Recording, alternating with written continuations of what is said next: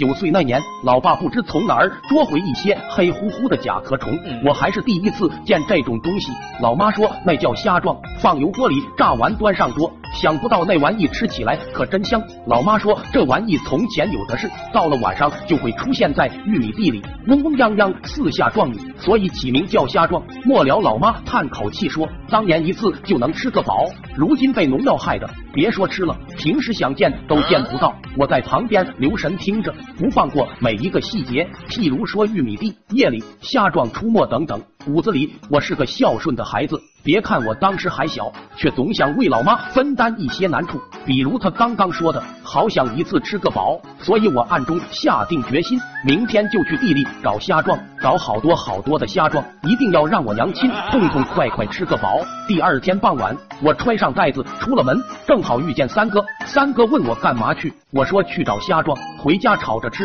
三哥立马眉飞色舞道：“哎呀，这玩意我知道哪里有，我带你去。”我满心欢喜。好呀好呀，你快带我去，虾壮多吗？我要让妈妈一次吃个饱。三哥发出一种古怪的笑，可怜我当时满脑子都是怎么找虾壮孝顺老妈，没有留意到三哥果真没有骗我。我俩黑灯瞎火去了他家牛棚后面的空地，那里有遍地的牛粪，我心里纳闷，赶紧问他虾状不是出现在玉米地里吗？三哥经验十足的告诉我，放心吧，虾状就是从这里起飞的。赶紧的，晚了全都飞走了。我仔细一看，果然地上密密麻麻爬着数不清的黑色甲壳虫，有的还在拼命从牛粪里头往外拱，有的还在推粪球，推的滴溜溜快。可我觉得和我昨天吃的虾状不太一样，这些个头明显大多了。三哥煞有介事告诉我，你昨天吃的那是公的，这是母虾状，肚子里有籽，吃起来更香。我赶紧捉了一只，臭的我眼泪直流。三哥安慰我说，这玩意就这样，闻起来臭。吃起来香，我立马欢呼着下手捉。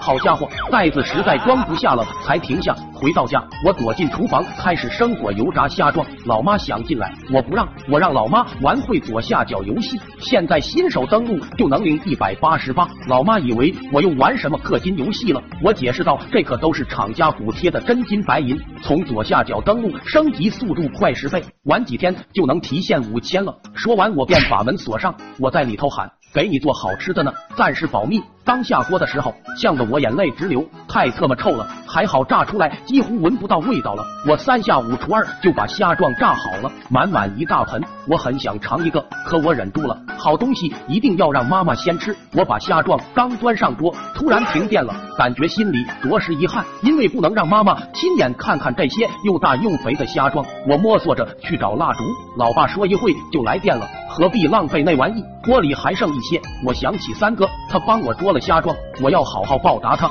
我端了一盆油炸虾状，就给他送了过去。三哥不知去哪野了，还没回家。三叔三婶正在吃饭，他们家早有准备，点上了蜡烛。三叔喝着小酒，听我说是油炸虾状，连声说好东西，很多年没吃了，迫不及待抓起一个送嘴里。他嚼了两下，皱着眉说：“不是当年的那个味道，怎么有股臭味？”三婶捏一个送嘴里。吧唧两下嘴，说确实不一样，个头也比以往的大，是不是多年不吃不习惯了？昏黄的烛光下，三叔三婶你一口我一口吃的是不亦乐乎。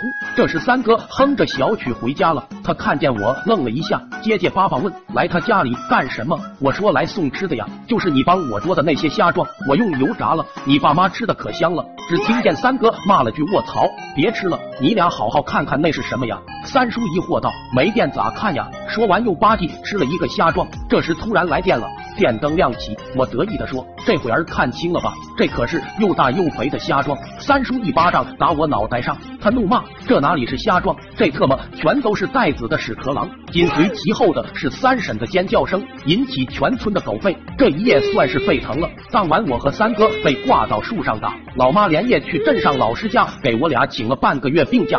我恨三哥。抖音。